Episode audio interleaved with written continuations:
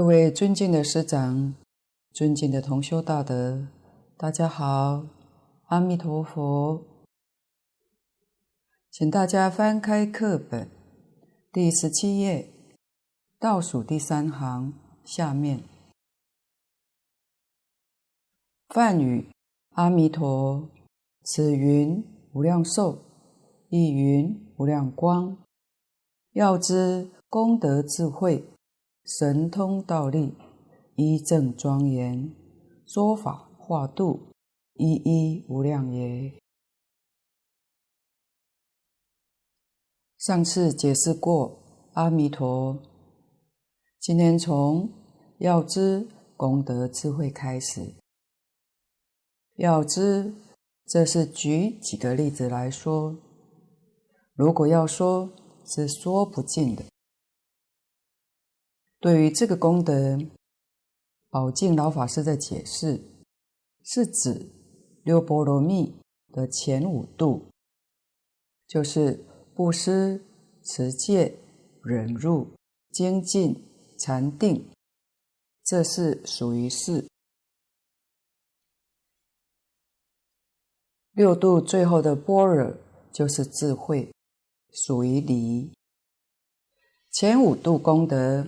是无量无边，智慧也是，样样都是无量无边。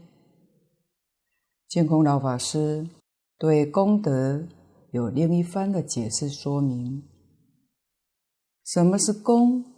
什么是德呢？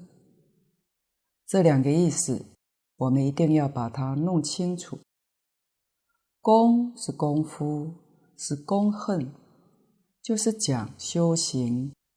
修行是功夫，德是讲果报。一分耕耘，就一分收获。耕耘是功，收获是德。这个德跟得到的德是同一个意义。你有功夫，一定会有收获。这种功夫是真实的修行。譬如你持戒，这是功，你一定得定，因戒生定，定就是德，修定又是功，定能开慧，开智慧就是德，智慧开了，能破无明，能断烦恼，自己能成就无上菩提涅槃，就是德。所以功德跟福德不一样。像我们出钱出力做一点善事，那是属于福德。福德所得的果报叫做人天福报，但是人天福报不能超越轮回。功德可以超越轮回，可以脱离三界，福德是不行的。慧能大师在《六祖坛经》上也说得很明白：生死大事，福不能救，福德没有用处。大家知道，中国梁武帝是虔诚的佛弟子，对佛教非常拥护。他在位的时候，建造四百八十间的寺院，帮助很多人出家。当时达摩祖师来到中国，拜访了梁武帝。梁武帝当时向他夸耀，问他说：“我做的功德大不大？”达摩祖师回了一句：“并无功德。”梁武帝听了很生气，话不投机，就没有护持，使得达摩祖师到少林寺去面壁九年。梁武帝是做人天福报，不是功德。要是当年梁武帝问我的福报大不大，很可能达摩祖师会点头说很大。一般来说，福德是可以分享他人的。譬如，你有洋房，你的洋房可以送人；你有轿车，车子也可以送人。可是你修的定功，你修的智慧，却没办法送人，因为那是功德，功德没办法给人，福德是可以分享他人共用的。功德一定是要自己修，别人不能代替。所以我们要把功德跟福德辨别清楚。上面梁武帝做的是福德，这里来谈一下欢喜菩萨的一段故事。欢喜菩萨是以实际行动来教导我们欢喜无量。喜无量心的老师，表面上看起来很平凡，但实际上却有很深的智慧。他的言行流露出来，与佛门的慈悲喜舍很相应。他是一位农家妇人，如同乡下人，每天。都得勤劳做农家的工作。欢喜菩萨说：“自从念佛之后，种稻子变得很轻松，不用插秧，撒一把念一声佛，愈撒愈欢喜。种田变成很简单，收成还比以前好。还说边工作边念佛。”愈做愈欢喜，感觉很甜蜜，一点都不辛苦。真的有人能用念佛来转变心境，把辛苦都变成了甜蜜，不简单。他最常出现的话，除了阿弥陀佛之外，就是“足欢喜，真简单”。就是非常欢喜，非常简单，就欢喜，真简单，成为他生活的信条。所以任何困难到他的手上都变得很简单。他种的菜长得快又好，而且只负责种，不收成，因为他度量很大，都会主动。通知邻居来采收，欢欢喜喜送人，甚至遇到有人去他们田里偷摘东西，他们还得躲起来，才不会让那个人觉得不好意思。末学观察到他的不思议行，也是在净化，真用心，真贴心，为了邻居。不用到菜园里面踩脏了鞋子，他就直接把四季豆之类整排种在马路旁边，好让经过的路人也可以随时采收。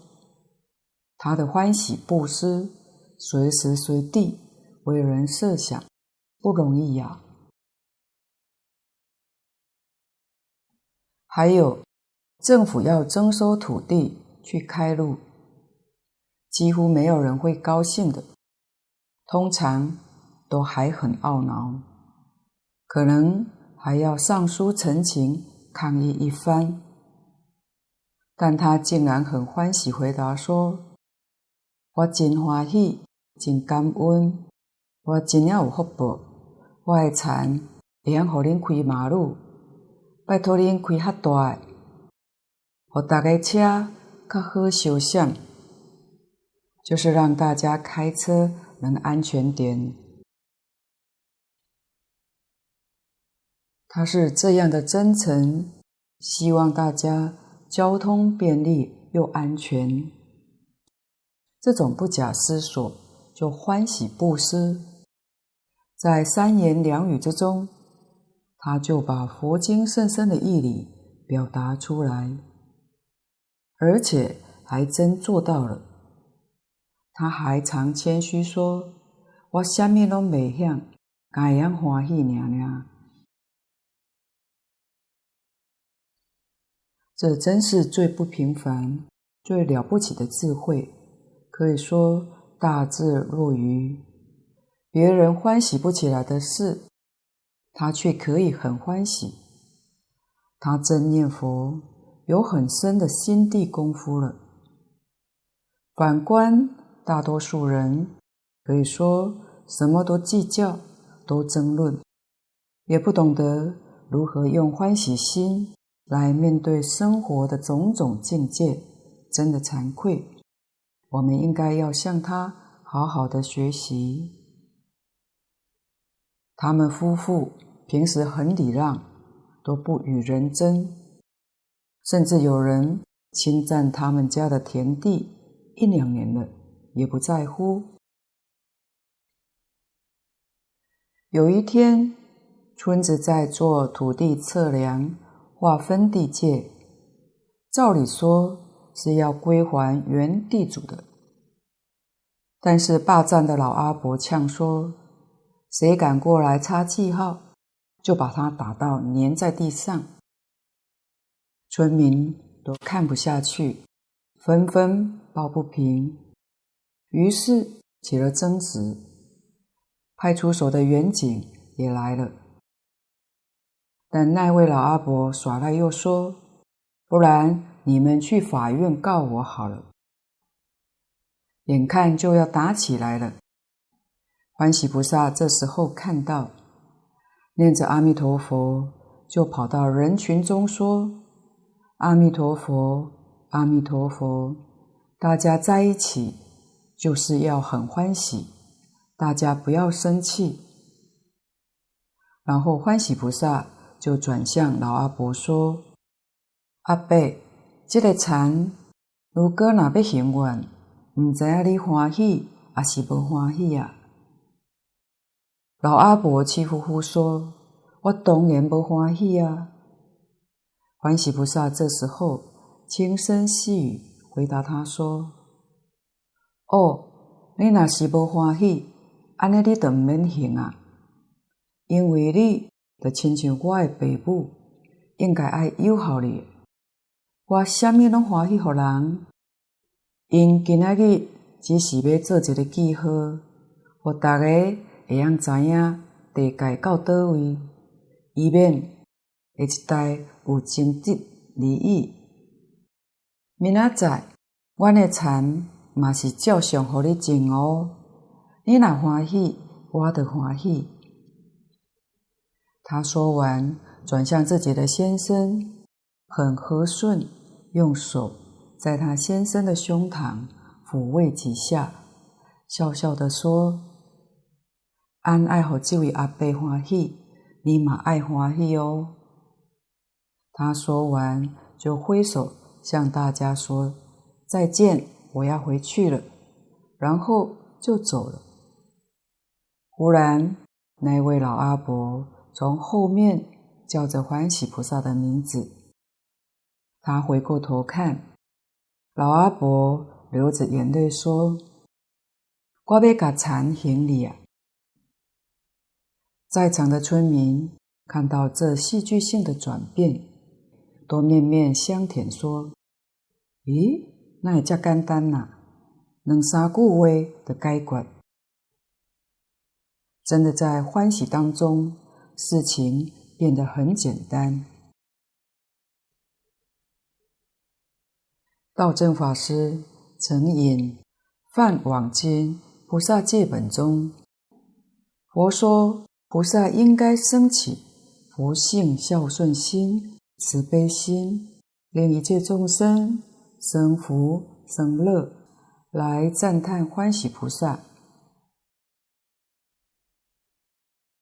欢喜菩萨一向不为自己争取什么，他却一直用佛性的孝顺心、慈悲心，给人欢喜，给人快乐。他以众生的欢喜作为自己的欢喜，就是他常说的“你若欢喜，我的欢喜。众生都有佛性，他是真诚善待每一位，对方可以感受到那一份的诚恳欢喜的心，自然也就发起佛性中本有的慈悲，放下不该有的贪心，这些都是在一念之间。可以说，欢喜菩萨的欢喜光有照亮人心的力量。当公共地界画好之后，他们夫妇还主动把田往内缩，就是说，把田埂路完全做在自己的田，让相邻土地的人欢喜。也体谅邻居的生活比较劳苦，还主动说铺路的钱他们全部负担。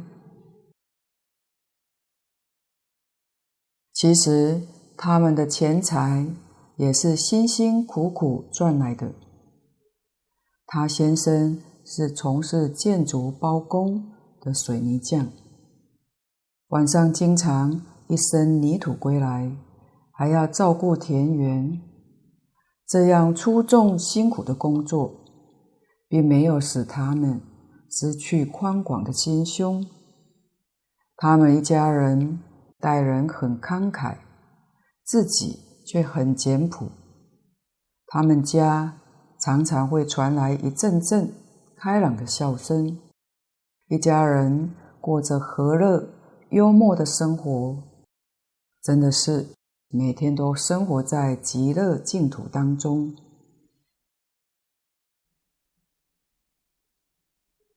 佛经上说，布施要三轮体空，不住相布施。或许我们顶多停留在解悟阶段，但是听到他的一些言行之后，相信在感动之余，应该。有帮助大家进一步的体悟，他们被侵占时候的礼让一行，以及欢喜布施，比捐钱给慈善机构更为难得。佛家常说功德无量，怎样才有德呢？就是要利他无我才有德。就是要完全利益他人，没有丝毫自私为己之心。怎样才有功呢？必须要心地无非才有功，这就难了。就是说，心地中没有分别，你错我对，你坏我好。这种是非杂念的污染，心中没有污染，才算有功。所以，真正的功德实在不好修啊！欢喜菩萨，他们的心没有被是非人我污染，虽然被侵占，也没有被愤怒情绪所污染，而且。还做得非常自然，他们的心早有一切众生本来是一体的体悟，只是他们没有用言语表达出来而已。他们有智慧，知道众生是一体，所以不必争，也不想争，就好像手替脚穿袜子一样。牙齿不小心咬到舌头，舌头也不会怪罪牙齿生气。我们大家就如一体的手和脚，舌与齿，所以不必争，也不要在意。这是心地功夫很高的境界。佛家也常以海水来做比喻。海面上看起来是一波又一波，你是这一波，我是那一波；你是这个水泡，我是那一个水泡。然而，本体整个就是一片海水啊！我们每一个人就像是其中一个浪，一个水泡。如果我们执着这个水泡是我自己，那么就和别的水泡划分了界限，争个你死我活。实际上，原来大家只是一片海水，根本没有什么胜负和高下，全是白费力气。我们看看欢喜菩萨，他可以不动干戈就招太平，不但省力气，又有好的结果。这是他示现来让我们学习的。以下神通道理，神通，神为天性，通为慧性，就是阿弥陀佛以天然之性。测照没有障碍，用现代话来讲，就是能力、技术能力。通是通达，没有障碍。神是神奇莫测，别人想不到的，你会，你去做，样样都没有障碍，都做得尽善尽美。好比说。现在有许多的新发明、新科技，科学家对于光电，对于一些东西都能通达，这是一般普通人看起来都觉得很神奇的。道力在佛法上是讲戒定慧的能力，现代话是说修养的功夫。也可以说，道是指三十七道品，力是指实力。一正庄严，一是依报，是指生活环境的享受。正是正报，是你自己的身体。庄严就是我们讲的真善美慧。说法化度。说法，他有智慧，有非常好的教学方法，使听的人很容易明了，很欢喜的接受。这是教学方法的善巧，说法无量。化度，能化所化，能度所度，能化是佛，所度是众生。度用现代话说，就是帮助人，协助别人；化就是帮助他变化气质，帮助他化凡成圣。这是从教学上的效果上来说。如果教学不能产生变化，这个教学的目的没有达到。譬如，我们必须要把业力变成愿力，那我们就真的受用了。这一次就没有白学。这是略举几条。总而言之，一一无量也，就是样样都是无量无边。我们赞美佛陀是无所不知，无所不能。也是阿弥陀的意思，就如同其他宗教赞美上帝全知全能一样，这也是佛法修学的最高目标。下面一切经口通名为经，对上五字是通别合为体也。教行理三，各论通别，广如台藏所明。经口是对佛陀的赞叹，佛亲口所说的，后来的人都尊称为经典。大智度论上，佛法有五种人说：一者佛自口说；二者佛弟子说；三者仙人说；四者诸天说；五者化人说。因此，佛经是有五种人说，不一定完全都是佛说的。但是，除佛陀亲自说的以外，其他的四种人，就是佛的弟子，有仙人、有化人，以及诸天说，他们所说的，必须要得到佛的印证，也就是得到佛的同意。这都能称之为经。由此可知，佛法是活活泼泼的，它是讲理的，不是专制的。只要与事实真相吻合，虽然不是佛亲说的，佛也承认，跟佛的意思、看法、想法完全相同。就等于是佛说的，通常在佛法里面叫做法印。自古以来，在中国，印是表性的，叫做印信。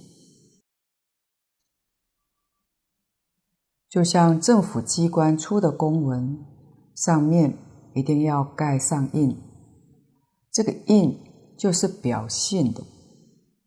佛的法印，并不是有一个形象的，是要明了它真正的含义。一切大乘佛法，皆以实相为法印。什么叫实相呢？就是事实真相。佛所说的一切大乘经典，就是宇宙人生的真相。菩萨或佛的弟子，乃至于外道，如果所说的也是事实真相，佛也是会同意，也可以称为是经典。本经是佛亲自所说，当然是没有问题的。佛说阿弥陀这五个字叫别题，别是差别。跟其他经的名字不一样，在一切经典里面，只有这部经叫《佛说阿弥陀》，底下一个字叫通题。只要是佛说的，都称为经，所以“经”这个字是通题。譬如大家很熟悉的《金刚经》。底下那个经是个通题，妙法莲华经、大方广佛华严经下面都用个经字，所以这是通别合为题也。佛说阿弥陀经这六个字里头有通题，有别题，通别合为一个题目。底下说，教行理三，各论通别，广如台藏所明。这里是蕅益大师省略了，为什么呢？因为莲池大师在书钞里面，优溪大师在圆中钞里面都讲得很清楚，可以参考这两部注解。如果想要知道的更详细一些，那就读天台宗的典籍，天台宗对于教行理就讲得非常详细。但这个地方我们还是简单讨论一下。本经就是《阿弥陀经》，经中所诠释的义理就是信愿持名，持名就是行。信愿行的教法与诸经所说所含的义理不同，这是属于教别。然而本经也叫经，其他的经也叫经，通通名为经，这是教通。我们依照本经修持名念佛之行，不是修观想，不是修观相，也不是修实相，这是属于行别。但是持名念佛也好，观想念佛、观相念佛也好，或实相念佛也好，同是往生极乐世界，这叫做行通。我们以持名念佛这个行门，能够所契合之理呢？有唯心所现的四种净土，就是凡圣同居土、方便有余土、实报庄严土、常寂光土。极乐世界有四土的差别，所证之理不同，这叫理别。但是四土又不出唯心所现，也是我们本觉心性所现，这是属于理通。所以教行理三经，其义甚广。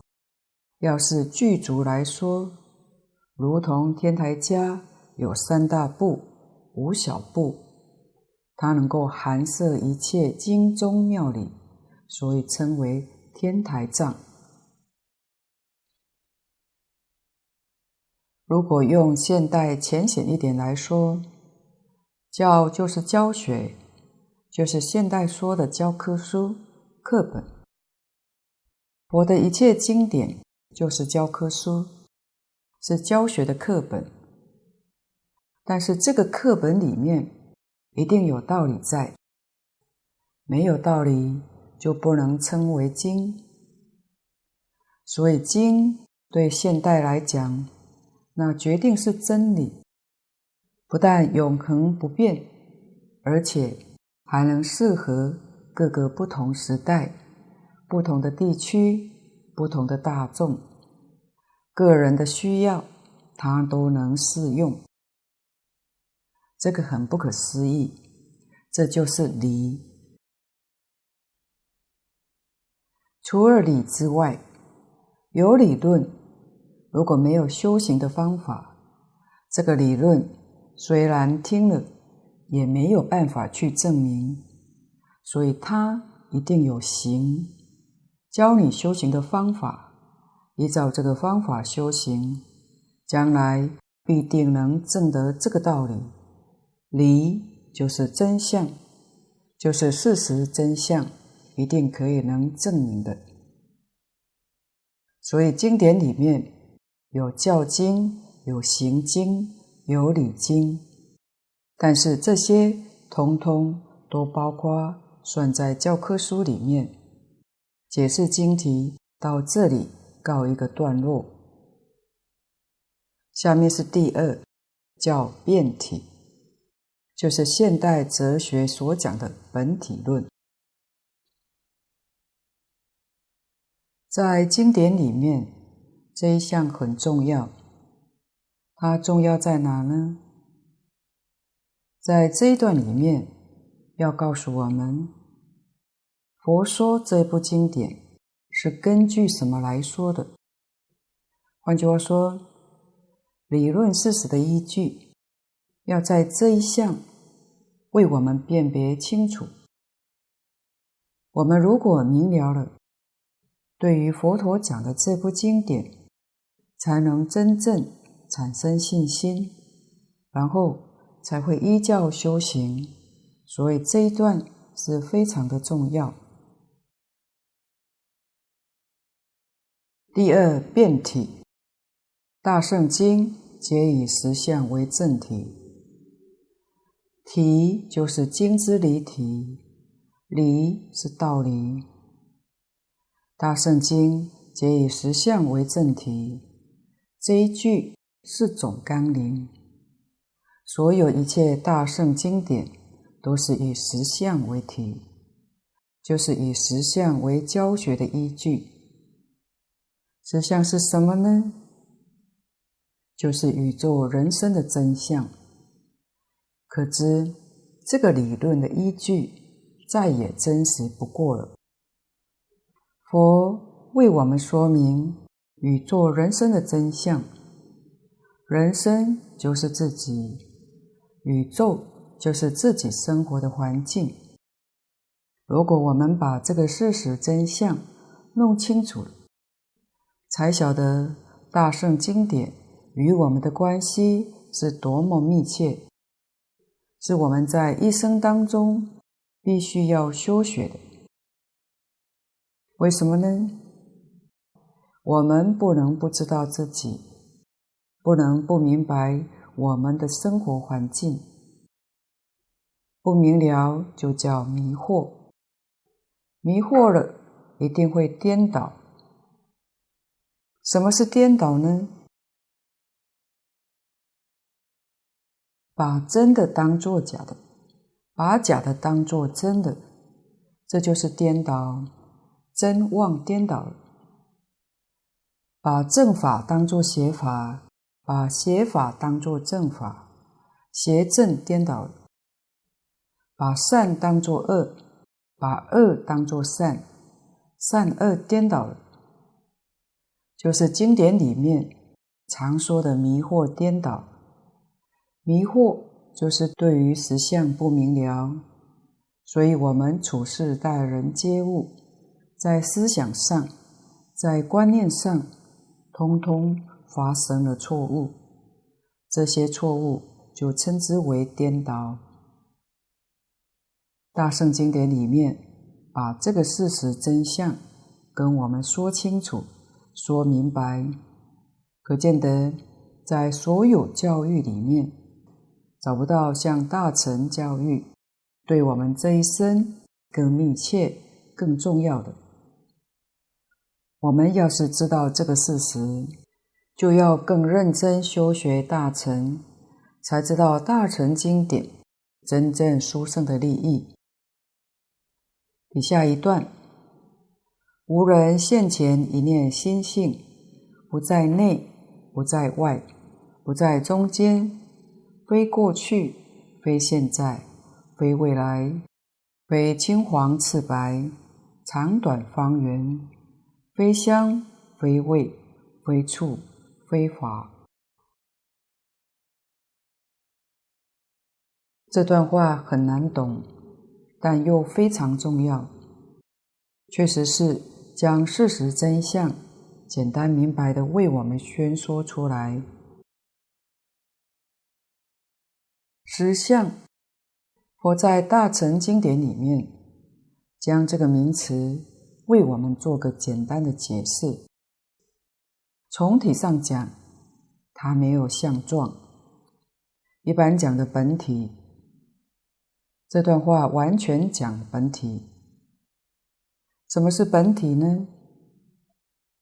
在哲学里面，这个名词是说宇宙万法。从什么地方生的？世界从哪来的？动植物是怎么来的？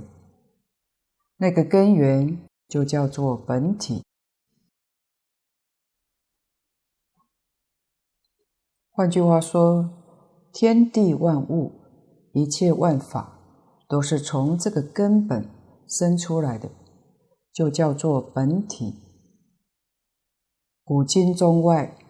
东西方的哲学家都曾探讨过本体，但是各说各话，还不能让大家心悦诚服。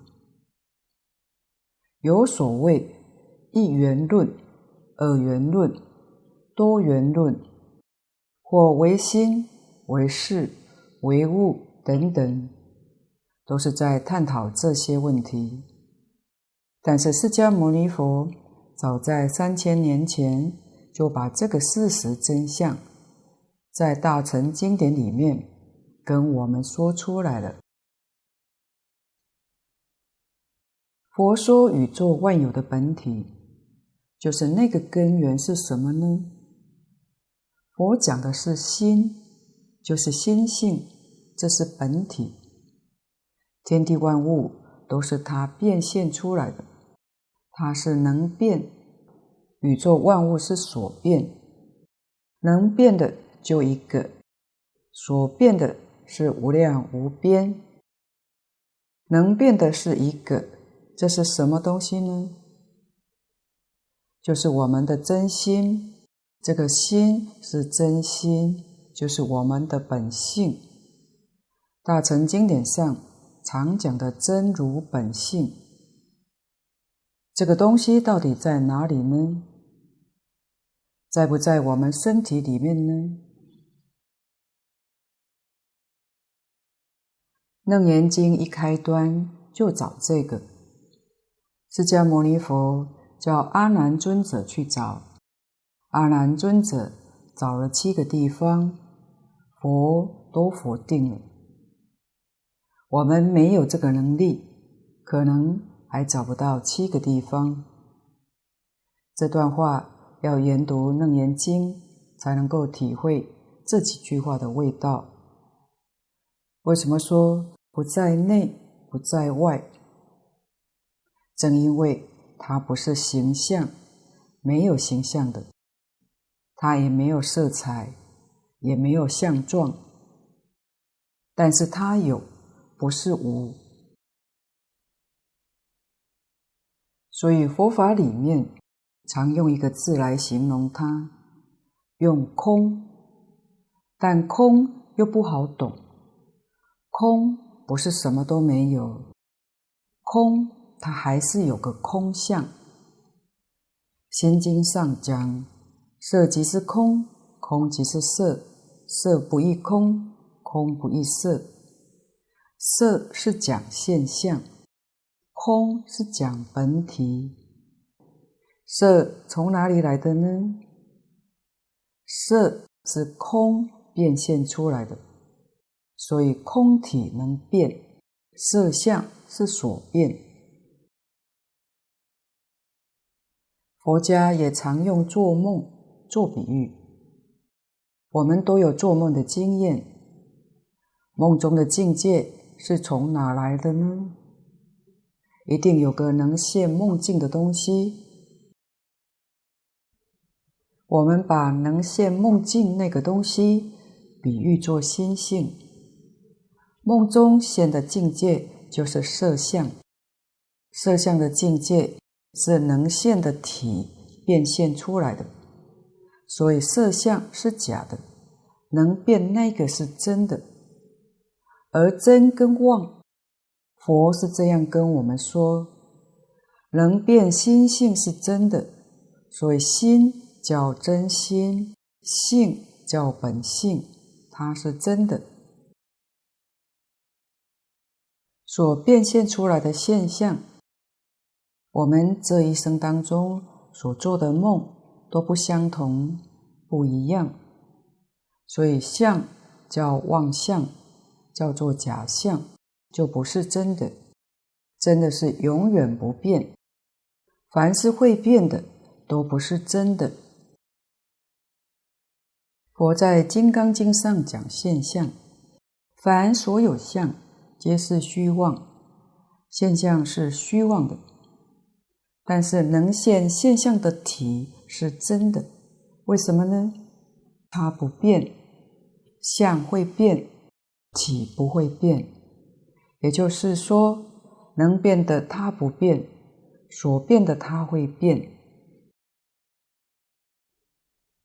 所以能变是真的，所变是假的。宇宙是它变现出来的，诸佛菩萨也是它变现的。天神、上帝还是他变现出来的。我们现前这个身体，以及我们接触的世界，也都是他变现出来的。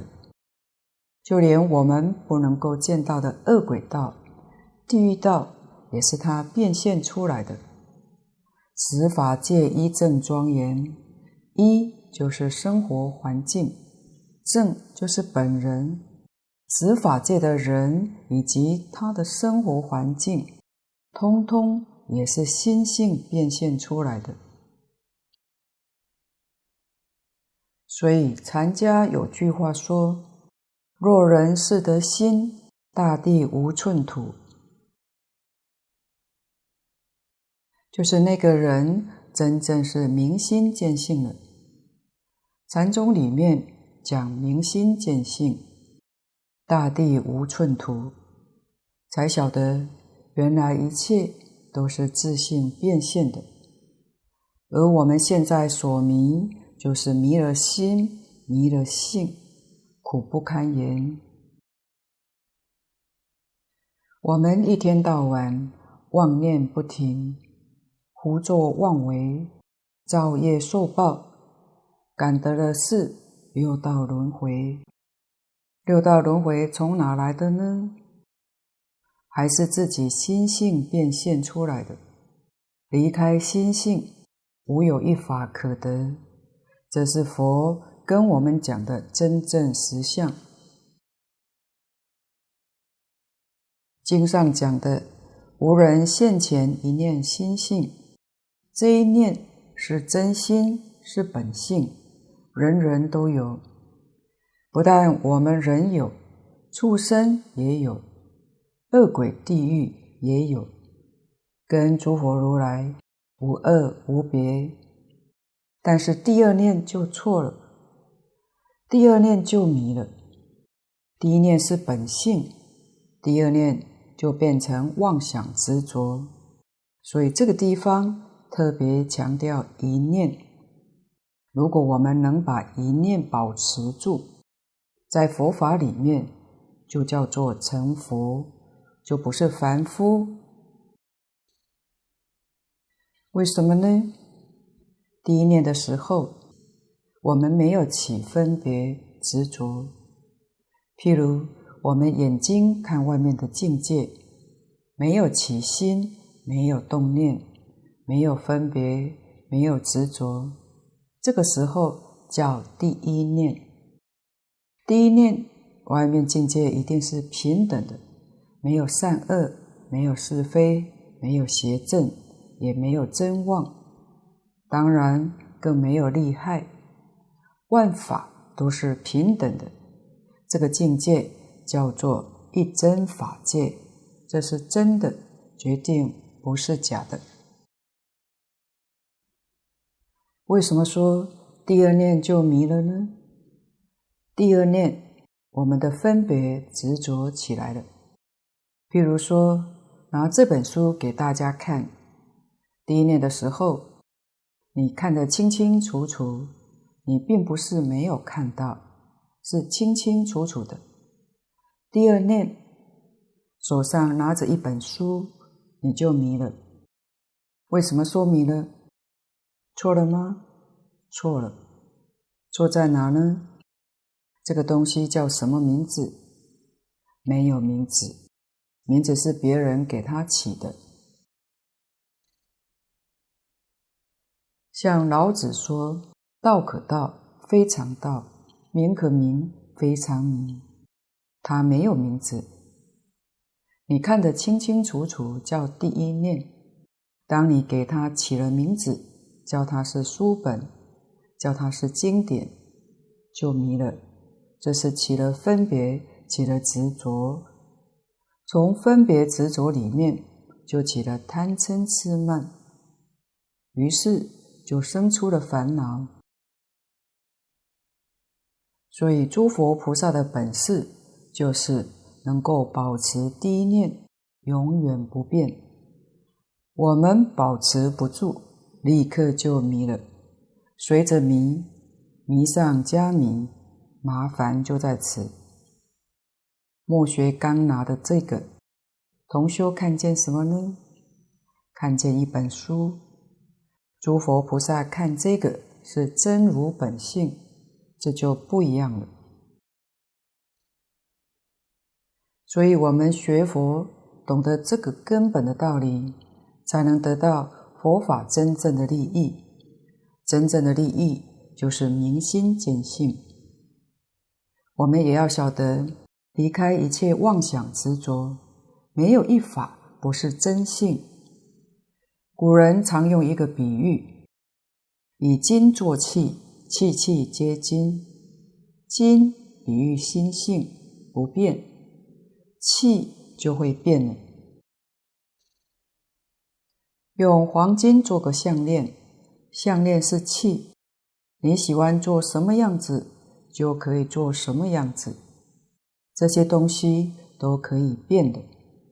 假如不喜欢项链，喜欢佛像或者动物生肖像，那你可以把它融化铸成一个佛像或者生肖像。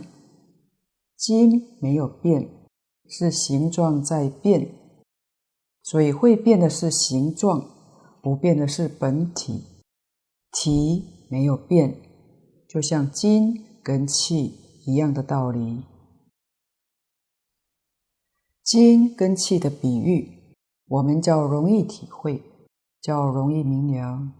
但是我们现前这个身体，现前摆在眼前的万物，是心性变的。这个东西是不是心性呢？当然是心性。心性不变，它不变随缘，随缘不变。那我们这个身体到底变不变呢？我们看起来是变，如果你是一念，它就不变了。很可惜，我们的念头是妄念，一个接着一个，不停息。因此，我们凡夫见到的相都是妄相。如果哪一天你真正得到一心，你所见的一切境界相就叫实相，就不是妄相了。实相是什么样子呢？是所有一切法不生不灭。佛经里头叫无生法忍。无生是讲一切法不生不灭，法是指一切法，一切法确实没有生灭。人这个字当作认可，就是同意的意思。佛讲一切法。不生不灭，他同意，他承认，为什么呢？因为他也见到了，但是我们现在没有办法同意，也没有办法承认，为什么呢？也因为我们还没有见到。我们看到动物有生老病死，植物有生住异灭，矿物有成住坏空。我们看到所有一切法都是生灭的，原因在哪呢？因为我们用生灭心看法，都是生灭法。但诸佛菩萨用不生不灭的心看一切法，就不生不灭，是这么一个道理。一般在佛法里，大乘佛法的修学。是以功夫达到一心为中心为枢纽，在禅宗里称之为禅定，在念佛法门里成为一心，名词上不相同，境界上完全相同。一心就是禅定，一心是实相，一心是真如，一心就是本性，所以我们念佛。念到一心不乱，跟禅宗明心见性是一个境界，同一件事，只是我们用的方法跟禅宗的方法不一样，但是效果、目标都相同。用这个比喻来说明性相的关系，这是一念心性，它是不变的本体。今天的报告先到此地。若有不妥地方，恳请诸位大德同修不吝指教。谢谢大家，感恩阿弥陀佛。